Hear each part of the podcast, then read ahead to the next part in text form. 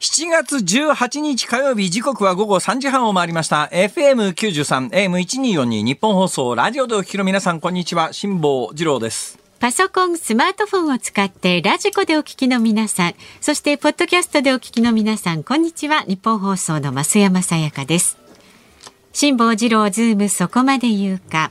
この番組は月曜日から木曜日まで辛坊さんが無邪気な視点で今一番気になる話題を忖度なく語るニュース解説番組です。暑いっすね。あ暑いです。はい。どのくらい暑いですか？特に情報入ってませんか？あ、情報はですね。はいはい。今日ね、3時現在で、はい、愛知県の豊田市で39.1度を記録してます、ね、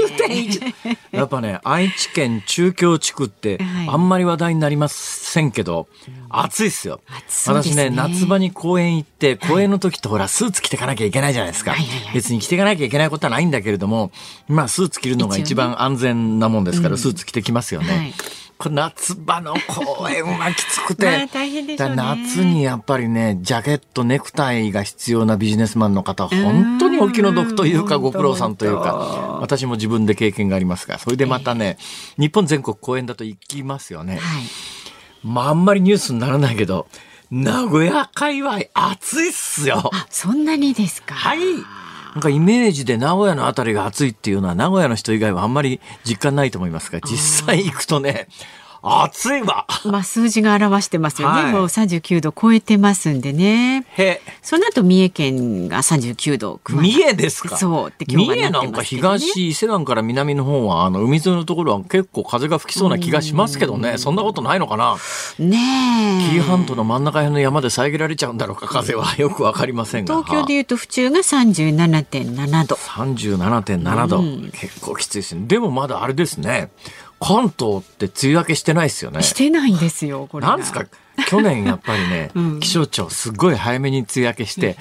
ごめんなさい、あのちょっと早く宣言しちゃったけど、はい、本当はだいぶ後でしたみたいなことになっちゃったんで、うん、すごい慎重になってるんじゃないですか、去年。かもしれないですけどね。えー、いうことで、まあ、この暑いさなか、私は、大変貴重なものをゲットいたしました。お何ですか？わかりやすはい、今日街頭で配られていたうちわを思わずいただいてしまいましてですね。柄もね白熊で涼しそうだし。あそうなんです。うん、えー、地球のために手首を使っています。あなるほどね。うちわで仰ぐのね、そうなんです。いやでもこれ本当に気持ちいいですよね。うちわとか扇子ってね。でこれひっくり返すと全手動扇風機稼働中っていうまあ全手動扇風機ですよ。ところがですね、はい、これ全手動扇風機ですようちわはね。うんうん、だけど昨日話しかけて話す時間がなくなっちゃった話なんですけど、はいはい、私最近ねちょっとした衝撃体験をしましてね。なんだろう。これにまつわる話なんです。はい、これってまあうちわっていうか扇風機っていうかね、まず一つは、まず一つは、最近妙な扇風機電気屋さんで見ません？えー、なんかね、首、普通扇風機って棒がついてて棒の上にこう羽あります、はいはい、まあもちろんそのちょっと前にダイソンの羽のない扇風機っていうのが流行ったこともありますし、ね、まあ今も売ってますが、はい、えー、そうじゃなくてですね、あの、変な動きなんですよ。どんな？うんまあそうですね。簡単に言うと昔 Z ライトって知ってますか？あありましたね。Z ライト。今もう Z ライト自体が絶滅危惧種ですかね。私まだ使ってますよ。あそうなんですか。はい Z ライトまだ2つ使ってます。東京でも大阪でも使ってます。Z ライトって。電球はね、うん、昔みたいな白熱電球使わないですよ。だからあそこ電球だけ別に LED 電球に取り替えたって使えるじゃないですか、確かに。昔の Z ライト熱かったですね。白熱球ははい、はい、いやまあ要するに腕みたいに角度がこう自在に変わるやつですね。ねはい、で、ああいう形の動きをする扇風機。まあ、要するにサーキュレーターっていうふうに最近は名前を付けて売ってるんですが、電気屋さん行ったらびっくりしますよ。あれ初めて見たら。なんかね、床に上向いてこうくるくる扇風機が回ってるやつが、Z ライトのアームの先みたいな形でギョイーンと立ち上がってですね、くねくね曲がるんですよ。そうなんですか。これは一体何最初見た時、これは一体何と思いました？ら。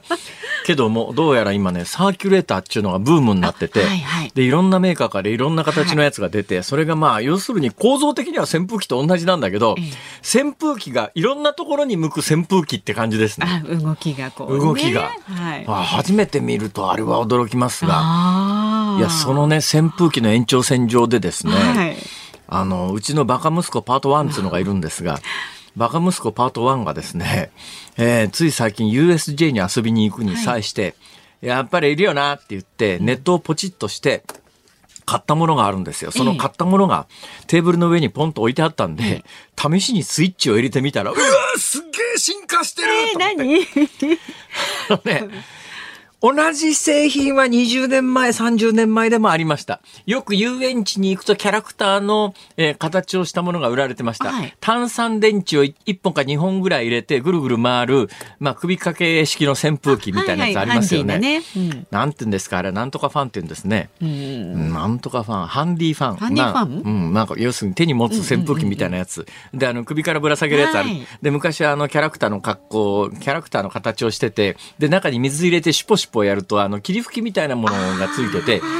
で、霧吹きでシュポシュポして、あの、羽をぐるぐる回すとそこそこ涼しいよ。はいはい、だけど私の印象で言うと、うん、こんなもの何の役にも立たんわっていう、うん、まあ正直、まあ、まあ、あのね、ねえーうん、テーマパークの土産物としては、まあ、はい、その日一日遊ぶんだったら買ってもいいかななんだけど、そのひと夏中、涼しさを求めて使うようなもんではないというイメージだったんですが、えーえー最近のハンディフォン使ったことあります？ハンディフォンで、ね、ハンディファン。センス派だから。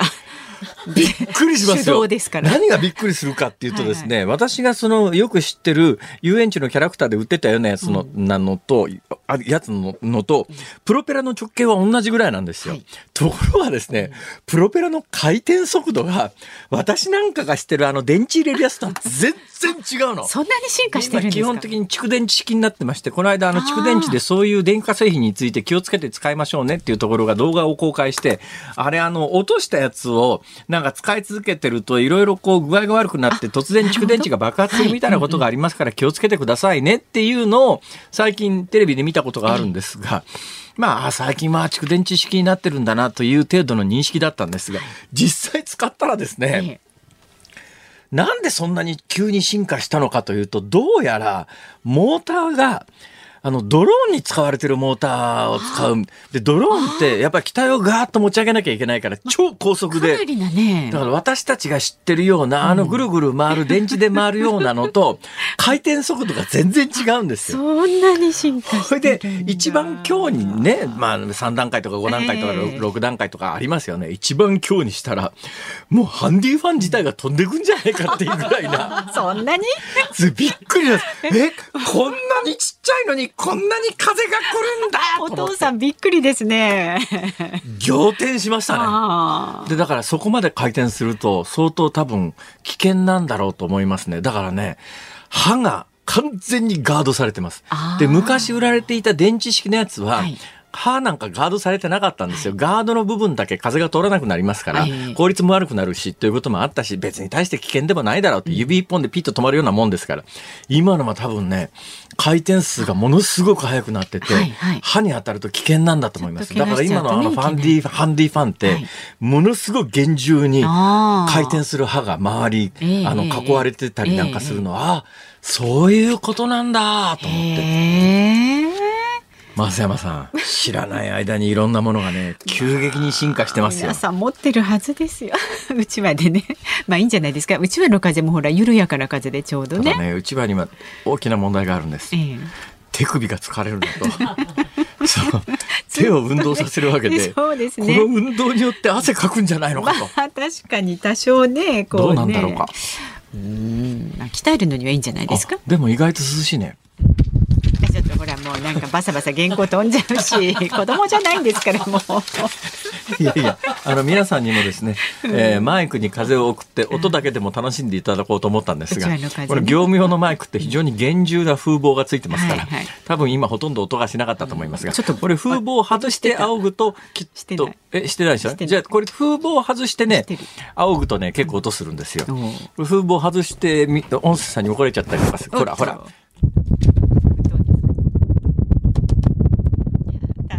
どうだ？どうだ？どうだ？うわむ、むっちゃ音声さん嫌な顔してる。だってなんか、ボワボワ言うこの親父は。バイク壊すつもりか？みたいな。あまり涼しくなる音じゃない。えー、これ以上やると備品を壊してしまいますので。局内で技術の人たちがちょっと何事だって言ってるらしいですよ。はいえー、私あの今一生懸命仰ぎすぎて、右肩がグキって言ったんです。皆様気がついてないと思いますが、グキって言ったんですねこれが。よくないです。はい、思いつきではしゃぐからですよ。えー、そうですよ。どうぞ先進んでください。はい、じゃああの株と為替の値動ききちんとお伝えいたします。はい。え連休明けですね。今日の東京株式市場日経平均株価反発しました。先週の金曜日と比べまして102円63銭高い3万2493円89銭で取引を終えました。前日のアメリカ株式市場が上昇した流れを受けました。ただ中国の景気減速が重しとなりまして下落に転じる場面もあったようです。で為替相場は現在1ドル138円50銭付近で取引されています。昨日のこの時間と比べますと30銭ほど円高になっていますさあ、ズームそこまで言うか。この後は昨日の夕方から今日この時間までのニュースを振り返るズームフラッシュ。4時台にズームする話題は中国の半導体輸出規制が与える影響はそしてインボイス制度の課題と問題点というニュースについてズームしていきますあの以前ご出演していただきましたあのメタル好きなメタルって金属じゃなくて音楽のねロックの方ね。メタル好きな。メタル好きって言って金属が好きな人はそう出てこないと思いますよ、ね、メタル好き僕すごいメタル好きなんです。特にアルミニウムが大好きです。いないよそんな人は。聞いたことねえわ。確かに。メタル好きな経営評論家の坂口孝則さんスタジオ生前回お出いただいた時に経済の話をしていただくはずが ご本人なぜかなんかメタルの派手な T シャツを着てらしてですね。なんすかその T シャツって言ったら、うん、なんかそのラジオのこの番組の後でコンサートに行く予定があるのでメタルの T シャツを着てきたというところから、ね、話が始まってですね、うん、メタルとえー、パンクと、うん、えー、ハードロックはどこが違うんだ？もう忘れちゃいましたけどそんな話をねしましたよね。忘れちゃいましたよね。違いがどうだったか、ね。えー、やっぱり今日もう一回聞いてみないといけないですね ハードロックとメタルとパンクはどうが違うか。でも本題の方も、ね、ベビーメタルというグループはメタルファンの間でも評価されているということはよくわかりました。覚えてます覚えてます。私ね、うん、あの回で覚えてるのそれ言ってんですから。まあ人のねこう印象とか記憶ってそんなもんですから。今日なるべく、ね、メタルおじさん登場です、はい、はい、本題に迫ってまいりたいと思います。で5時台はロシアが穀物合意離脱各国から非難相次ぐというニュースにズームします番組ではラジオの前のあなたからのご意見をお待ちしていますメールで送ってくださる方は zoom zoom アットマーク 1242.com 番組を聞いての感想はツイッターでもつぶやいてください。ハッシュタグ漢字で辛坊治郎、カタカナでズーム、ハッシュタグ辛坊治郎ズームでつぶやいてください。で番組のエンディングでお送りするズームオンミュージックリクエスト。今日のお題は？うちわで仰いで涼しかった時に聞きたい曲。うちわで青いで涼しかった時に聞きたい曲。あシンプルですね、はい、結構涼しい曲が舞い込んできそうな気配がしますけれど大阪の家にはねうちわがいろんな種類大量にあるんです。なんでかというとキャンプで火起こしするときに昔は必需品だったんです。最近はあの私のキャンプの技量が上がりまして火を起こすときにうちわなんかもう絶対使いません基本的にもそういうのいらないんです。火起こしっていうのはコツがありましてね、はい。はい上手にやると別にあの、うん、最近ほら、あの、ちょっと問題になりましたよね。えー、焚き火かなんか燃やそうと思ったんだけど、よく燃えないから上から、あの、はい、燃料用じゃなくて消毒用アルコールかなんかあって炎上したという、はい、はい、そうですね。あれ、着火剤も同じなんです。着火剤って、着火剤って基本的にアルコールなんですよ、主成分が。だから燃えてる焚き火の上から着火剤かけると炎上しますから、これ絶対ダメなんです。やっちゃダメなんです。もう常識なんですけど、というようなものを使わなくても、ある程度技術が、あの、手に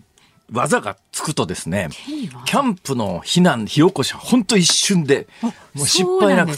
これを得得するのに私20年かかりました。だから今基本キャンプで火起こしするのに、着火剤も何も使いませんし、うちわも使わない、火吹きだけも使わないけれども、100%確実に一瞬で火は起きます。え、それ、ふーってやったり、こうやったりあそんなことしません、そんなことしません。だからまあコツがあるんですよ、コツが。簡単に言うと。まあ、簡単にコツを言うとですね、はい、結構やっぱり慣れないと難しいですけども、まず紙なんか大量に燃やしちゃダメです。紙ってね、一瞬で燃え尽きますし、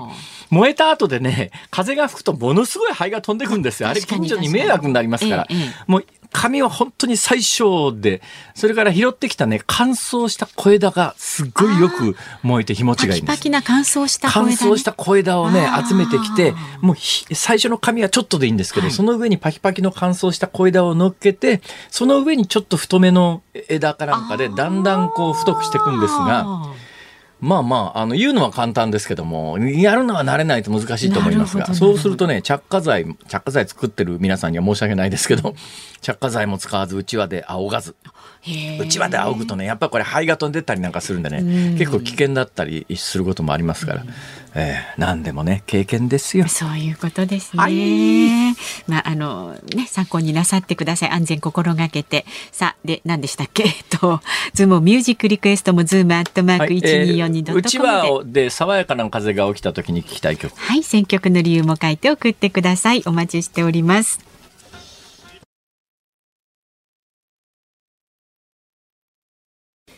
日本放送ズームそこまで言うか。ここからは昨日の夕方から今日この時間までのニュースを振り返るズームフラッシュです。ロシアのペスコフ大統領報道官は昨日、黒海を経由したウクライナ産穀物の輸出に関する合意の履行を止めたと発表し、昨日が期限切れだった合意の延長に同意しないと表明しました。事実上の合意離脱で黒海からの穀物の輸出は停止されます。ロシアのプーチン大統領は昨日実効支配するクリミア半島とロシア本土を結ぶクリミア橋が攻撃され2人が死亡したことについてウクライナ政権によるテロ行為だと非難し必ず報復すると警告しました。政府はロシアへの追加制裁として中古車も含めた乗用車の輸出規制を大幅に強化する方針であることが分かりました。ロシアでは品質が良く値崩れしにくい日本の中古車の人気が高く経済制裁の効果を高める狙いだと読売新聞が報じました。中東を訪問している岸田総理大臣は昨日 UAE アラブ首長国連邦のムハンマド大統領と共同声明を発表し脱炭素化やクリーンエネルギー防衛宇宙分野での連携拡大で一致しました。記録的な大雨で広い範囲が冠水した秋田市は今日被災者が公的支援を受けるために必要な罹災証明書の申請の受付を開始しました。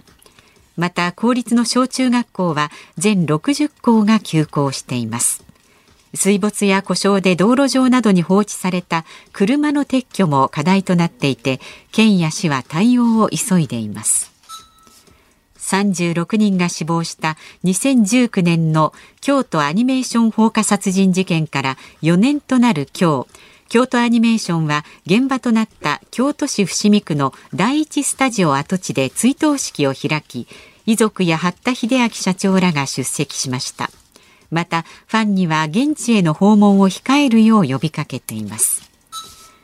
経営危機に陥っている中国の不動産大手中国恒大集団が昨日発表した2021年12月期22年12月期の連結決算の純損失は5819億元およそ11兆2000億円でした。22年末の時点の負債総額はおよそ47兆円に上り経営難の実態が改めて浮き彫りになりました。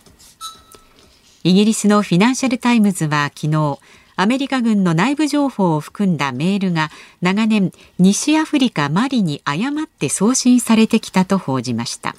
メールアドレスのドメインの末尾がアメリカ軍は MIL マリは ML と類似しており送信時の宛先の入力ミスが原因とみられています。なあほなっていうね。ね、えアメリカ軍が MIL だミリタリーのミルですね、うん、でマリという国西アフリカのマリという国のドメインが ML で間に小さい「愛」が入ってるかどうかの違いだけなんで、うん、えー、これがだけどね笑い話で済まないのは、はい我々も結構やってる可能性が高いみたいです。で送信したつもりが、ついてませんって。私も最近あったんですけども、知人から再三メールを送ってるっていう連絡が電話できたんですけど、えー、来てないよって言って、あれおかしいなみたいな。その人は確実に送ったというわけですよ。はいその人が送ったというメールがどこに消えたんだどっかに到着してるんでしょうね。そういう話を調べていたら、うん、結構ね、あの、G メールってありますね。はい、G メールってあの、末尾が .gmail じゃないですか。あ、え、GMA、G メールですね。GMAIL ですね。ところがですね、あの、アドレスの中に .gmai で最後の L がないだけのやつがあって、そういうのがあって、これ送るとですね、はい。あの、いや、宛名が分かりませんとかそういうのにならないで、とにかくついちゃうんですって。で、その、G、.gmai というのが一体どこにある誰のアドレスなんだかよく分かんないんだけど、はい、でもどうやら大量にそうやって間違ったメールが空間に電子空デジタル空間に消えてるらしいんですよ。でもそういうことが多発してるということでこれ皆さんあのメールを送ったりするときによっぽど気をつけないと、送ったつもりなんだけども、デジタル空間に吸い込まれて、今回のこのアメリカの不祥事のように、えー、ミリタリーと ML と間違ってっていうか、全部のメールじゃないんだけれども、だけど膨大な数どうもご送信されてきたんじゃないの？っていう話が。だから人事、これだけ聞くと笑い事なんだけど、うん、けれども、実は人事じゃないですよっていう、そういうニュースです。はい、やっちゃいがち。さて、その一つ前です。はい、えー、中国の不動産大手の中国恒大集団というのが2年連続してですね、ちょっと決算の数字を公表してなかったんだよ。おい、大丈夫か、ここはって言われてたんですが、はい、ここへ来て2年分の決算を公表したらですね、2年間で11兆円余りの損失が出ていて、負債総額が47兆円。47兆円って、日本の GDP の1割、1割近く、日本の国家予算の半分ぐらいっていう、中国の GDP は日本よりも今もはるかにでかくなっちゃってますが、それでも47兆円の負債総額ってすごいよな。で、債務超過になりました。で、債務超過って何なんだって話なんですが、債務超過っていうのは、その企業が持っている全部の値打ちのあるものをみんな売っ飛ばしても、借金返せない状態が債務超過っていうわけですよ。で、債務超過になったらすぐに倒産するわけじゃないですが、問題はやっぱですね、儲かってる企業で今今年の決算が債務超過ですって言った場合には数年経ったら、あ、大丈夫だなとこういう感覚あるじゃないですか。ところが2年の損失が11兆円も出ていて債務超過ということになると、急激になんか経営環境が良くならない限り、やがてこの企業は借金で首回らなくなるよね、と。だけど小さい企業が潰れても経済全体に影響はそれほどでもないけどもやっぱり日本の国家予算の半分ぐらいの借金が返せ返せませんでは済まないのでちょっとやっぱり中国今後不安だなというそういうニュースです。ズームフラッシュでした。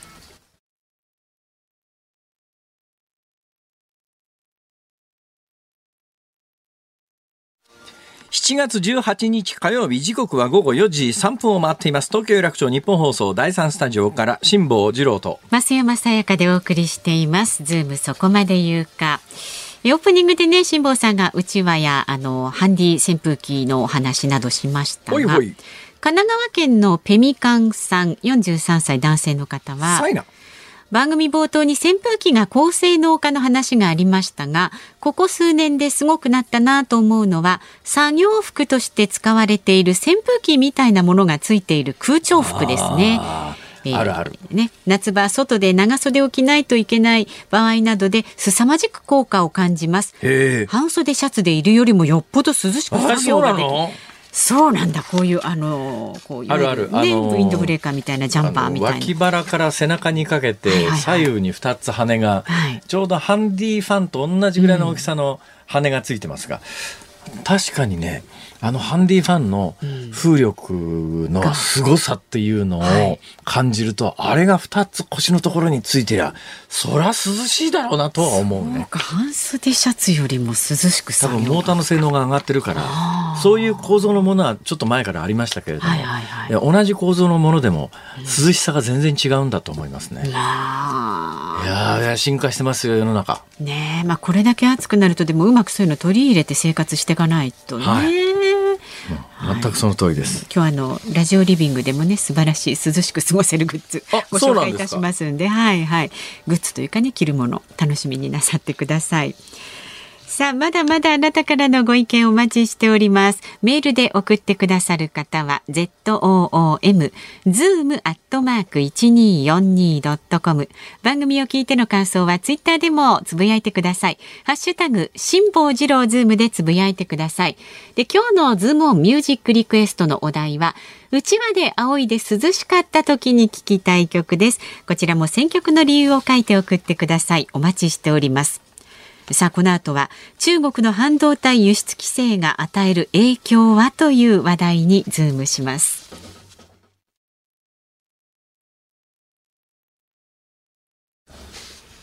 日本放送ズームそこまで言うか。この時間取り上げる話題はこちらです。中国の半導体輸出規制が与える影響は中国政府は今月3日半導体などの原材料となるガリウムやゲルマニウム関連製品の輸出を8月1日から規制すると発表しました。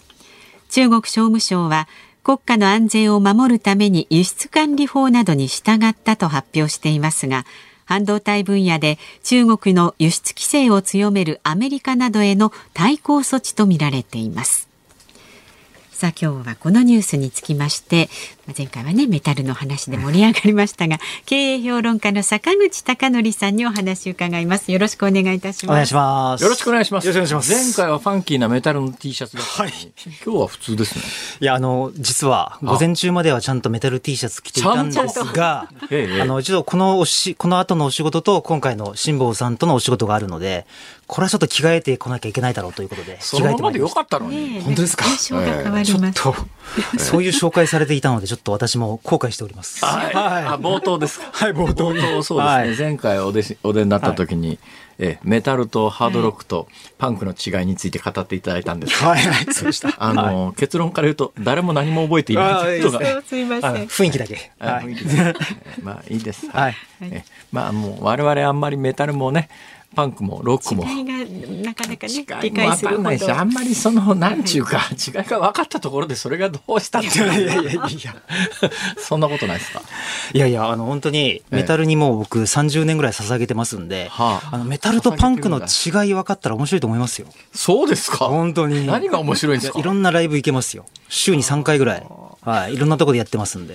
それは何？メタルのライブがってこと？あそうですね。最近あのメロディックデスメタルっていうブームもできてますんで。質問。はいどうぞ。あの、はい、コンサートっていうやつはライブハウスってやつがあるじゃないですか、はいはい。えー、どこでやってるんですか？基本的に、まあ、どういうところに行ったらあるんですか、はい、一番多いのが、えー、えっとまあ、渋谷新宿の順番だと思います、ね、どのぐらいの数あるんですか？えー、っと新宿に、まあ、アンダーグラウンドというかインディーズがやるとこでいうと4つぐらい。で渋谷でも3つぐらいですかね。はい。であとは中央線上のはい、高円寺とかそういうところになると思います。そこで毎晩必ず誰かが出て何かやってるわけですか、あやってますやってます。バンバンドはメタルだったりロックだったりさまざまありますけど、そうなんだ、はい、私ね、なんか義理でね、まあ、何年前だか忘れましたけれどもある女性ボーカルの人に微妙な義理ができてですね、はい、なんか気軽にいっぺんちょっと前ライブハウス出るから来てくださいみたいなこと言われて行ったんですよ。はいで、あの、2回公演だったんですね。2回公演だったんです。で、1回目の公演に行ったんですよ。で、2回目の公演はちょっと、ね、時間が遅くなるんで、私、翌日のスケジュール考えると、これは無理だなと思って、1回目の公演に行ったら、客が私一人だったの。えー、これ、えー、これ、それで、その方にですね、はい後半もこのままいてくださいって懇願されて、いや、ちょっと俺後半、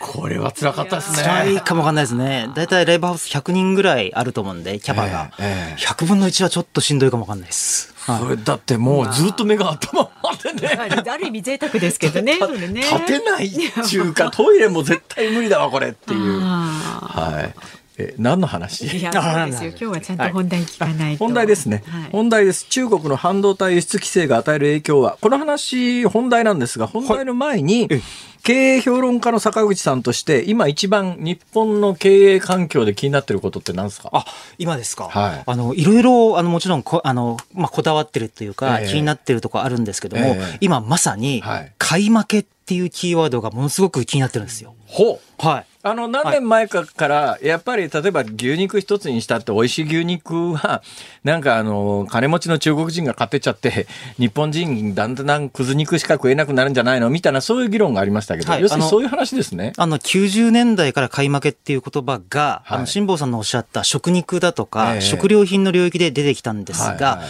あの、まさに今は半導体から始まって、えー、例えば原材料とか、はい、LNG、液化天然ガスとか、えー、もう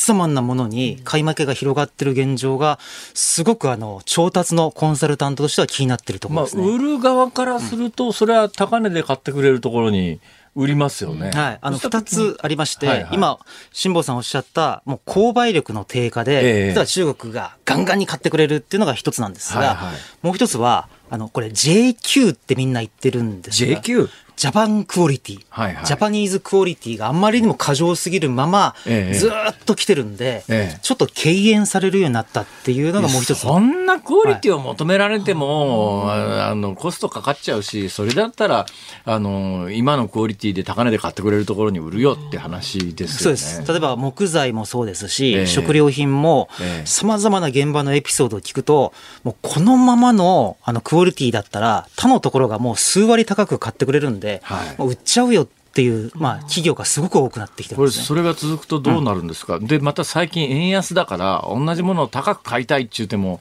えー、円の値段で取引してくれないんで、ドルの値段で取引されるということになると、それはまあ、ものすごい円に換算すると高値払わないと買えないってことでしょ、はい、要するに。しかも日本の製造業は歴史的にこれ、鉱物性燃料って言うんですけども、はい、あの鉱物性燃料が高くなったら製造原価が苦しくなって、ええ、安くなったら楽になるっていう、すなわち海外からほとんど首根っこを抑えられたような状態が続いてきましたんで、はい、この買い負けっていうのはもうちょっと大げさに言うと国力の低下につながるんじゃないかなって感じですね。まあ、すね。はい。というように、うん、あの買い負ける日本について今語ってくれくださったんですが、はい、この話が始まった瞬間に私思わず坂口さんの顔を見ながらニヤってしてしまったのはですね 坂口さん、はい、えー、7月26日に新刊を出されると、はい、新刊のタイトルが買い負ける日本という 私も、うわ、そこ振っちゃったよと。あまりにもすみません。マッチポンプでした。ど真ん中でしたね、今ね。すみません。Q&A としては、実にど真ん中の答えが返ってきました。失礼しました。そうですか。この本はそういう本ですね。あそうですね。半導体食品だけじゃなくて、えー、あと最近、あの、バッ港って言うんですけども。抜港抜港。あの、抜くに港って書いて、はいはい、港を日本の港に寄ってくれない外国船が増えてきたっていうどういうことですか、それ？要するにあの、中国からアメリカに行くときに、はい、これまでは日本に寄っていたんですけども、まあ、ぶっちゃけ日本儲からないから、えー、日本を外しちゃって、えー、韓国とか違うところによってアメリカに行こう。みたいな、動きがすごくあって、2年前とかは月間3割ぐらい誰のせいでどうすりゃいいんですか？いや、それがですね、はい、当然もちろん、ここで話しても仕方ないけど、マクロ的な日本経済の低下はあるんですけども、えー、やはり、その、杓子定規さというか、日本人の、はい、すごく語ってる人多くて、えー例えば僕聞いてびっくりしたのが、東日本大震災の時に、ええ、あの、まあ、仮のお住まいというか、はいはい、あの、まあ、今、住宅メーカーが請け負って、こう、すごくたくさん作ったらしいんですけども、え、これちょっと県の名前は言えないんですが、県の名前が言えないんですけども、あの、その研修っていうか、じゃあちゃんと立ててますねと、はい、お金払いましょうっていう時に、釘の色が一本違ってたから全部作り直せって言われたらしいんですね。はあ、本当は灰色なはずだけど白になってるから。ええだから、だけど、これ、ものすごい緊急事態にもかかわらず、日本って同じものをずっと作り続けて、生産し続けようっていう、この性質で。そうですね。ええ、そういうところがね、日本の役所の体質として、ありますね。あります。こんなことしてたら、うん、それは経済発展しないだろうっていうようなことって、うん、今のはもう本当にごく一例で、うん、私なんかもね、こういう仕事やってると、そういう現場に遭遇する機会そこそこあって、はい、ダメだこりゃっていうのが、うん、だけど現場でやってる一人一人は、なんか決められたことを一生懸命やってるだけで。すごい真面目にやってるんですよ。釘の色一本違ってんの？を見つけた！っていう、その人にしてみりゃ、それで上司のところへ飛んでって、見つけました！こう不正がありました！間違いがありました！っていう、そういう世界ですか？らね。そうですね。例えば、レーズンパンでも、あの、世界の中でレーズンのヘタっていうか、レーズンの細かい黒い線があるんですが、あれ取らないと消費者に売ってない国って日本だけなんですよ。だからレーズンをわざわざ東南アジア、あるいは中国に送って、はい、ヘタをこう外して。軸取ってんですか？コスト上がりますね。上がります。でそういえば日本のレーズンで軸入ってるのないですね。ないですよね。で、取引先の言った言葉が印象的で、ええ、こんなことやらせてるのに供給難とか笑わせますねと、日本が。はい。みたいなことを言ってる人もいましたね。はい。私もね、なんかね、水産物の、ちょっと忘れましたけど、なんかの水産物の物の加工で、うん、その加工を、加工の部分だけちょっと人手がかかるところだけ中国に輸出して、うん、でいっぺんなんかそれそれどうでもいいじゃんみたいなところの加工をして日本に戻してきて売ってるって話を、なんかね聞いたことがありますね。似たようなことがいろんなところで行われてるんでしょうね、うん、水産物でいうと、えー、50年前に比べて一人当たりの,、あの漁獲の消費量って、えー、日本ってむしろ一人当たり下がってるんですね。はあで、中国は9倍、世界全体が2倍になってる中で、すごく口うるさいような消費者として日本人が映ってるっていう感じなんですね。いや、だけど、一般の消費者からすると別にレーズン食べてて軸が入っててもそんなに誰もクレーム言ってこないんで、うん、消費者の問題じゃないんじゃないのかっていう気もしますけどね。まあ、消費者がクレームを言うケースもあるみたいなんで、まあ、ここは企業と消費者両方が考えるべきタイミングなのかなっていう気はしますけどね。どねはい。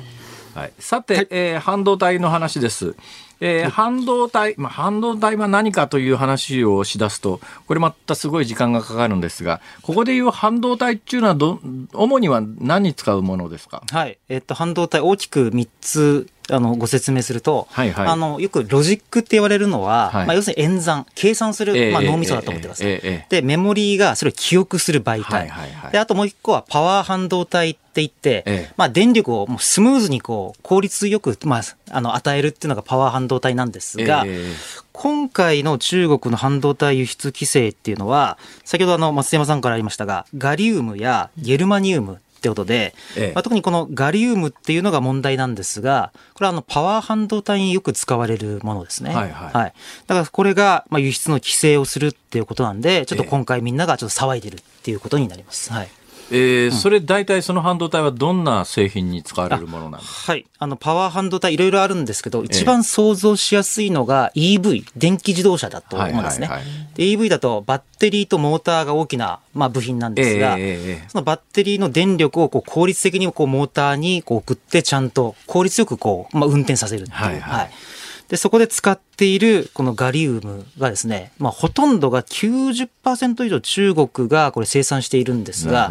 それをもう許可制にするぞと。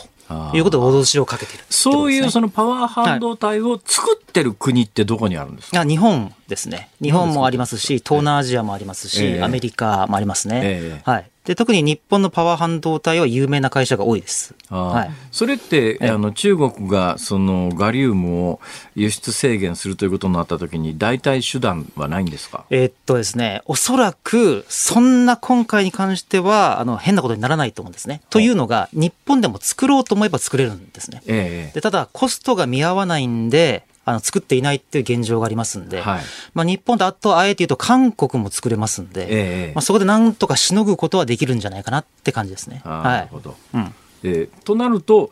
逆にその中国がそういう規制をすると、日本のそういう産業を育ててしまうので、長い目で見たとき、中国の得にならないような気もするんですいや、新さんおっしゃる通りなんですが、あの、これ大きく言うと、米中の経済戦争の、まあ、煽りを受けたと言いますか、はいはい、あの、昨年の10月に、あの、アメリカがですね、ええ、あの、まあ、中国のメモリーメーカーをあの輸入を禁止したんですね、はあはあ、でそれに対抗するかのように中国もマイクロンっていうメモリーメーカーも使わないぞと、インフラの設備では使わないぞと、で、あんまりめちゃくちゃ重要なところを規制しているわけではないんですけども、え多分今度あの中国が、あの、イエレンさん、財務長官でしたっけ、はいはいはい、あの、訪問を受けるので、ちょっとこれは許してないよっていう PR も込めて、西側陣営に対してちょっと規制をちょっと加えたのかなって気がしますね。なるほど。はい。うん。で、はい、これからどうなっていきます？これからですか。これからおそらく今回の、あの、もう一つのゲルマニウムに関してはさほど量としては使っていないんですね。はいはい。まあ、これちょっと赤外線を通すとはちょっと、あの、面白い使い方してるんですが、ええ、ガリウムに関してはちょっと許可制なので、もしかしたら1、2割、あるいは2、3割減る可能性がありますんで、はい、そこはちょっと日本の生産能力を上げるのか、あるいはちょっと韓国などとも競合、えっと、一緒になってこう対応していく必要があるのかなと。ただ、ちょっと気になるのは、こうわざと多分今、中国はジャブをあの与えてるような感じがしますので、この後に例えばあのものすごく重要なマンガンとか、はいはい、ホタル石云々とかを本当に止めるとなると、もうちょっとよりあのまあ、経済戦争というか日本に対する影響も大きくなってくるんじゃないかと思いますね。なるほどね。はい、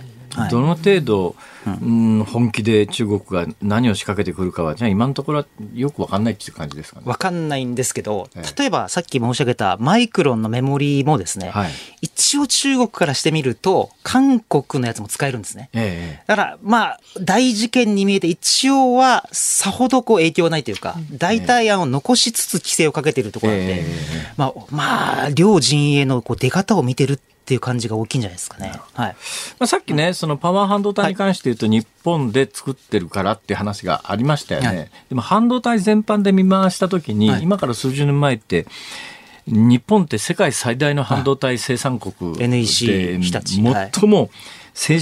進の半導体みたいなやつ日本で作ってたじゃないですか、はい、ところが私最近なんか半導体を使う業界の人と話してたら、えー、その超高性能の半導体ってなんか台湾だとか韓国だとか、えドイツだとか、はい、えー、そういうとこからの輸入品で、いや、日本で作ってないんですよ、みたいなことを現場で聞いたんですけど、はい、日本の今、半導体生産の技術力というか、生産力というか、そのあたりどうなってるんですか、はい。えーと、確か半導体全体で50兆円ぐらいの市場規模があるんですけど、えー、かつて80年代は、辛坊さんおっしゃった、もうベスト5のうち4つぐらいが日本企業だったんですが、はいはい、今は上から数えてですね、えーと、インテル、はい、でサムスン、で、ね、TSMC、アメリカ、韓国、PSMC って TSMC は台湾です、ね,、か、はいはい、とか言ったように、日本でほとんど出てこなくて、はい、10内に元東芝の、えーと、メーカーが出てくるぐらいですね。えー、えー、なので、今、能力としては、まず売上としてはそんなによろしくないと。はい、で、次に技術なんですけども、えー、ざっくり言うと、はい、あの、まあ、回路幅、ナノメートルで示す。ええあれがナノ。小さいほど高性能なんですね。はい。まあ、ナノが10億分の1でしたかね、メートルの。はい、で言うと、日本は40ナノぐらいなんですね、作れるのが。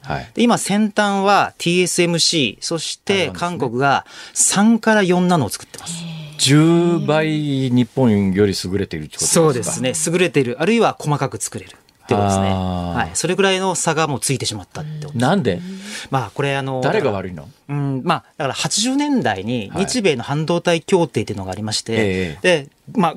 半ば強引に日本製の半導体をちょっと縮小させられたっていう側面と、はい、で、私が見る限りはですね、あの、私もちょっとかつて半導体メーカーにちょっと関わってたんですけども、はい、以前は、ええ、あの、なんて言いますか、メインフレームというか、はい、すごく高性能な半導体、メモリーを日本企業が委託してたんですね。受託してたんですね。で、それは20年、30年壊れない。で、その一方で、ええ、サムスンが出てきた時には、え、あの、汎用的なコンピューターとかゲーム機とか、はい、そこら辺の、まず要するに数年、あの、まあ、使えればいいっていうので、だいぶこう業界地図が変わってきて、はい、価格も相当低く、こう、韓国勢が出てきたっていうのはありました。えー、あとは台湾勢が、あの、まあ、TSMC を代表とする、はい、もうあの、我々は。熊本かなんかに工場作ってるとこですね。あそうですね、はい、第一工場、第二工場で、そこが、もうこれまで半導体のこれ、今までの常識を崩して、もう設計とか企画はしませんので、台湾に製造だけ任せてくださいっていうビジネスモデルを始めたんですね。ほうほうで、みんなが、もちろん、サムスンにも委託できるんですけども、えー、ちょっと競合他社のサムスンにお願いするってちょっと引け目感じますよね。はみんな。なので逆にじゃあ台湾が次のカードとして、世界中の半導体製造を一手に引き受けるようになって、えまさかの今はファウンドリーでいうと6割ぐらいが TSMC だけが作ってるっていう。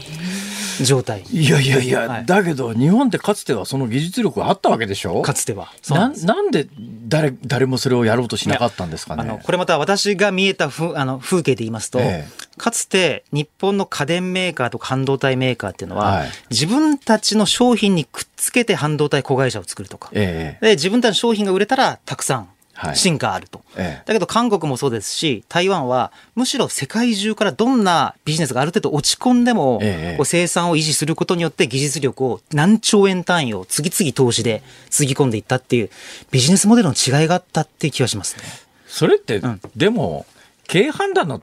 間違いじゃないの？いやですので今度は北海道に IBM の技術を使って、えー、ラビダスでしたっけね、はい、があの今度は2ナノを作ろうと、まあ、23年後ですか？2ナノ ,2 ナノで、はい。今すぐ少なくとも作れると、世界一の技術水準ってことですね。はい、はい、そうです。でもそれができた頃に世界の水準が追いついてたりなんかしないんですか？いや、あの可能性ありまして、まあ、TSMC は1ナノの研究してますし、その後に0.7っていうのを作ろうとしてる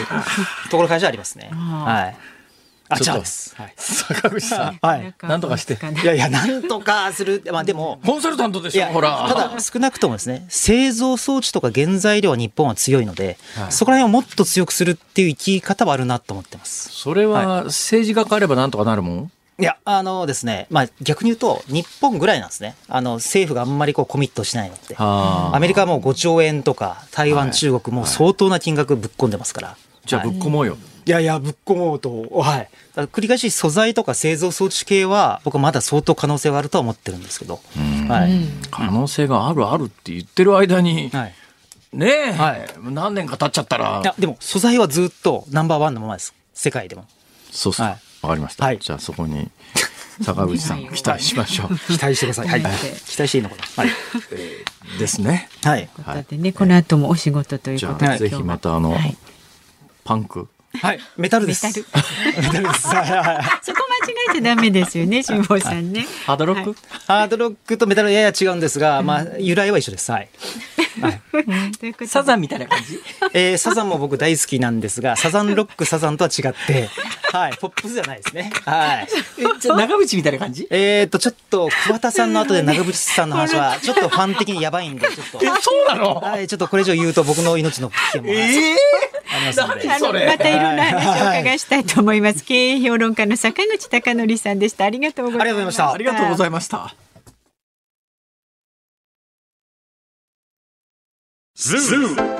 日本放送辛坊治郎ズームそこまで言うかをポッドキャスト YouTube でお聞きのあなたいつもどうもありがとうございます日本放送の増山さやかですお聞きの内容は配信用に編集したものです辛坊治郎ズームそこまで言うかはラジオ局日本放送で月曜日から木曜日午後3時半から毎日生放送でお送りしています。番組はラジオの FM93 AM1242 に加えてラジコでもお聞きいただけます。ラジオラジコではポッドキャスト YouTube 版にはないコンテンツが盛りだくさん。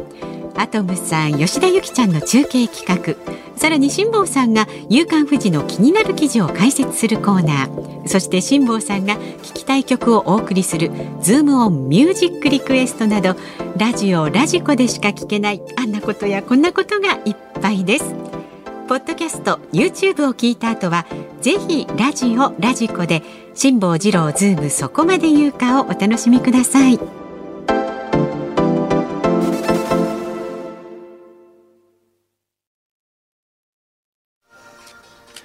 7月18日火曜日時刻は午後5時を回りました。こんにちは辛坊治郎です。こんにちは日本放送の増山さやかです。辛坊治郎ズームそこまで言うか。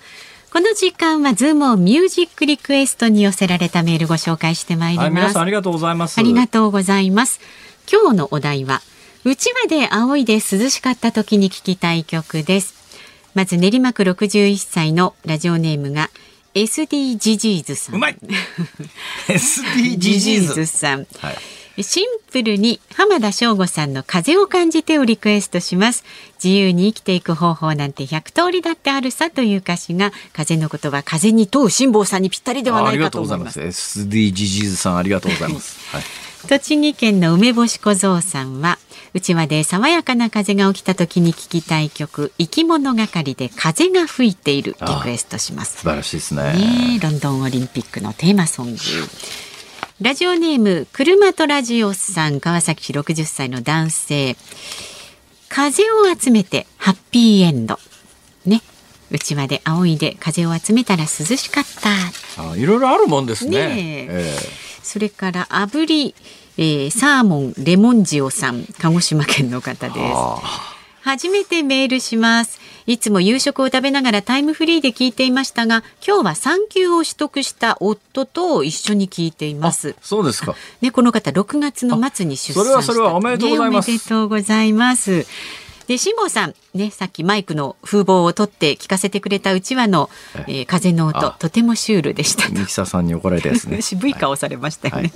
はい、で今日のズームオンリクエストはうちわで仰いでこれくらい涼しくなってほしいという気持ちを込めて井上陽水さん氷の世界。うちわで仰いだだけで氷の世界にはなかなかならんとは思いますがありがとうございます。それから千葉県浦安市の59歳男性ソレイユさんはうちわでパタパタと仰ぐパタパタといえば本田宗一郎さんが作ったバイクの1号機が確かパタパタって言いましたねそうなんですか？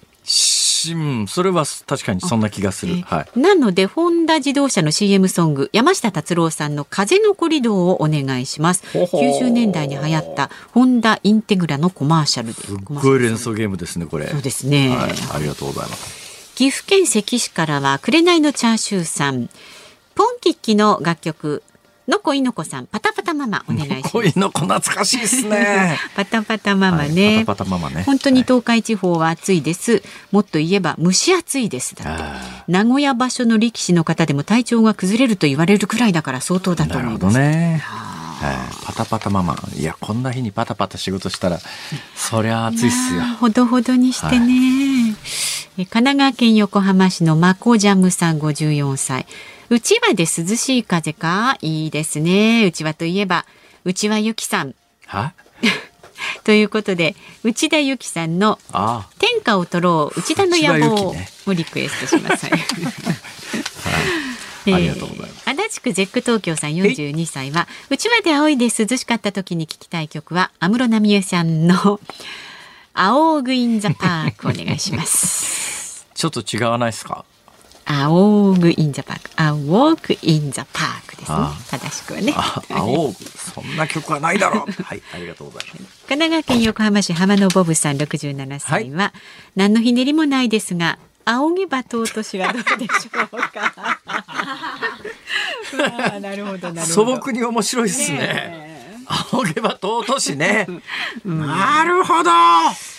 い。皆さん本当にありがとうございました。ありがとうございます。本日のズームインミュージック。ズームオンね。あ、そうですね。ズームオンミュージックリクエスト。はい。浜省風を感じて。はい。じゃあ、浜田省吾さん、エンディングでおかけしますんで、お待ちになってください。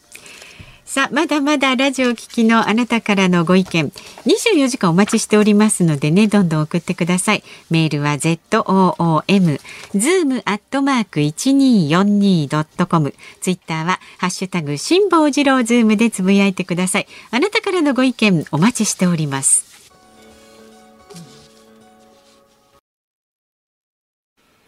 ニッポン放送ズームそこまで言うか今日最後に取り上げるのはこちらです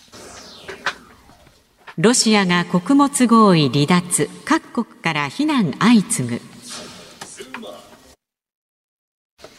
国連安全保障理事会は昨日ウクライナ情勢を協議する公開会合を開きました。国会を通じたウクライナ産穀物の輸出に関するウクライナとロシア、トルコ、国連の4者による合意から離脱したロシアに対して食糧危機を懸念する日本、アメリカ、ヨーロッパから世界の他の地域を人質にしているなどと非難が集中しました。例えば小麦でいうとウクライナって世界のどのくらいを賄っているかというと世界の輸出量の全体の10%ぐらいはウクライナ産、はい、で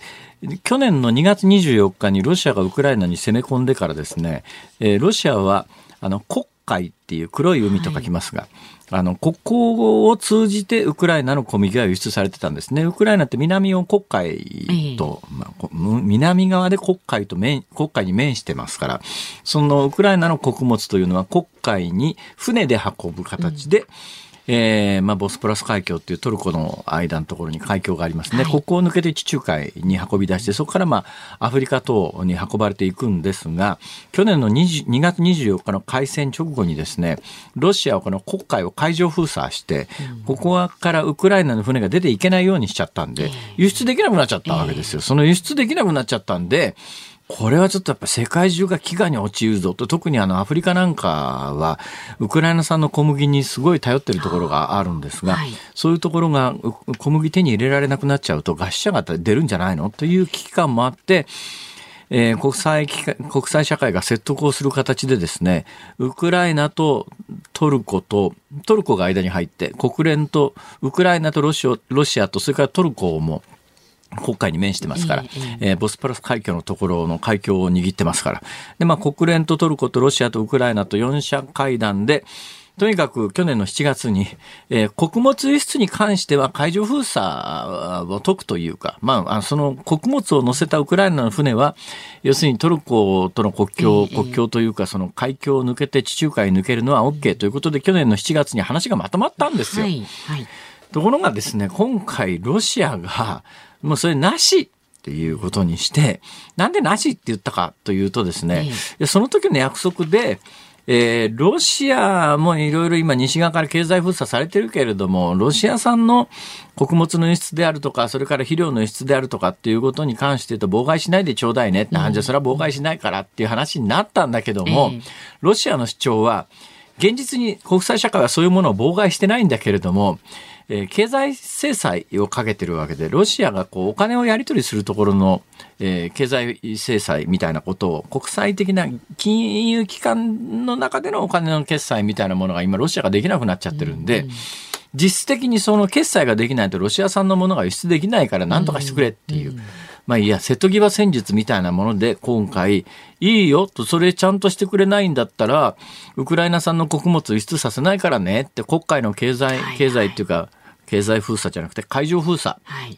をしちゃうよ。ウクライナ産の穀物輸出した船も例外じゃなくするよっていう、今回まあそういう発表を昨日期限に、だから7月の17日か。えー、だから今までのその去年の7月に結ばれた合意を保護にして、今後はウクライナの船、撃沈しちゃうぞみたいな、まあ、簡単に言うとそういう話で、そうするとウクライナの穀物を積んだ船が出せないと、何が起きるかというと、世界のえー、流通量の輸出量の10%が止まると、値段がドッカーンと上がりますね。値段がドッカーンと上がると、途上国はとてもじゃないけど、買えないと。買えないとどうなるかというと、餓死者が大量に出る。はい、途上国の中でも特にあの、経済状態と、それから食料状態の悪いアフリカの国々の中で、今回のこのロシアの措置によって、餓死者が近い将来出るかもしれない。命に関わる、はい、まさに命にだからまあそういう命に関わること。まあ、地球全体を人質にするなと国際社会が批判してるのは当然なんだけれども、まあ、この解説は一旦ここまでにしてですね、はい、日本にとってもあの去年実はこの、えー、海上封鎖解くっていうまで小麦小麦の値段がドッカーンと上がって、うん、日本の国内の小麦の値段も将来相当上がるだろうということでいろんな値上げの引き金引いたんですね、えー、現状において足元小麦の値段は去年の2月の24日の開戦以前には戻ってるんだけれども今後また上がるとなると日本の物価も上がってくるということが、ね、えー、日本の影響にもあるんだけど、はい、だけどね、はいちょっと話は違うんですが、ちょっとやっぱり日本って問題大きいよなと思うのは、戦後ですね、前この番組の中で私申し上げましたけど、反応で、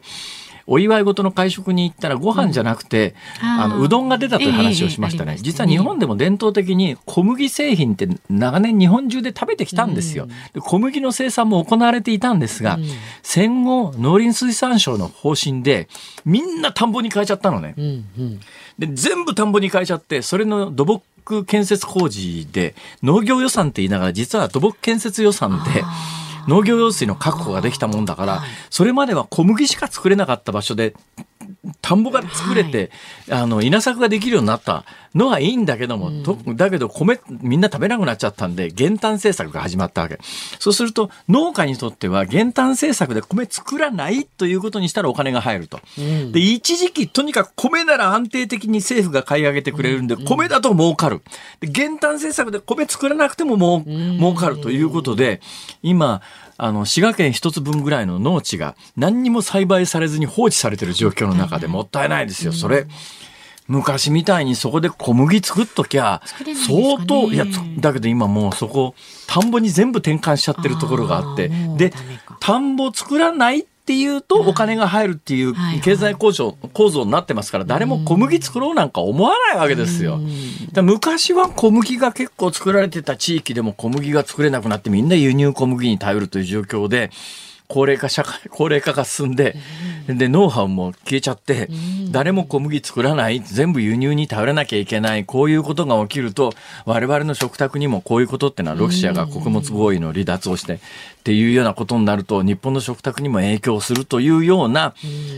脆弱な農業環境を作っちゃった。やっぱり農水省の戦後の方針ってとんでもねえ話だよねというところに話は行くわけですけれども。なるほど。はい、まあだからね、ちょっとこれ政治の世界で、ちょっとやっぱもう多様な農産物を作ろうよと、ね、やっぱりね滋賀県一粒も農地が余って荒れ地になってどんどん荒れ地にして放置したのがもう何年も続くともう二度と再び農地に戻せなくなりますからね、ね、今もうギリギリの瀬戸瀬戸際ぐらいのところに来てるということを、やっぱ日本中で認識して政治主導でもったいないだろうこれはと、ちゃんと食べるものを作りましょうよ農地でと。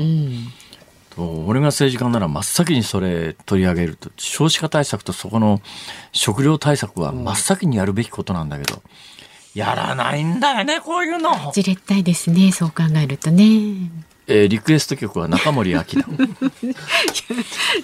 じれったいじれったいですか、はい、今日は違いますんではいズモでした。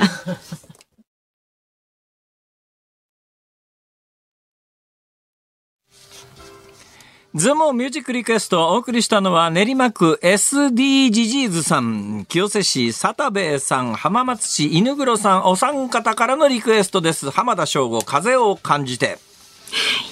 はい。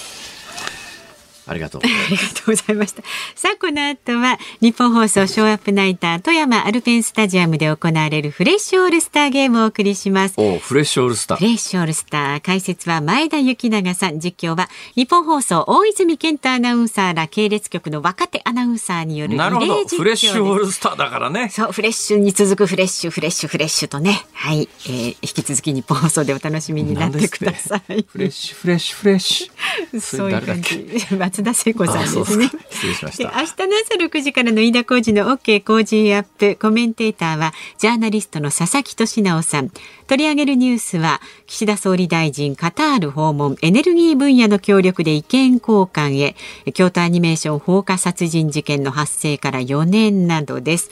で、このズームそこまで言うか明日はですね、第一生命経済研究所首席エコノミストの永濱利廣さんと少子化対策の財源確保にズームします。いやー、今日は勉強になった。サザンと長渕剛と 一緒にしちゃいけないらしいですよ。そうですよ。もう変な、はい、ここまでのお相手は辛坊治郎と 松山さやかでした。明日もあるよ、はい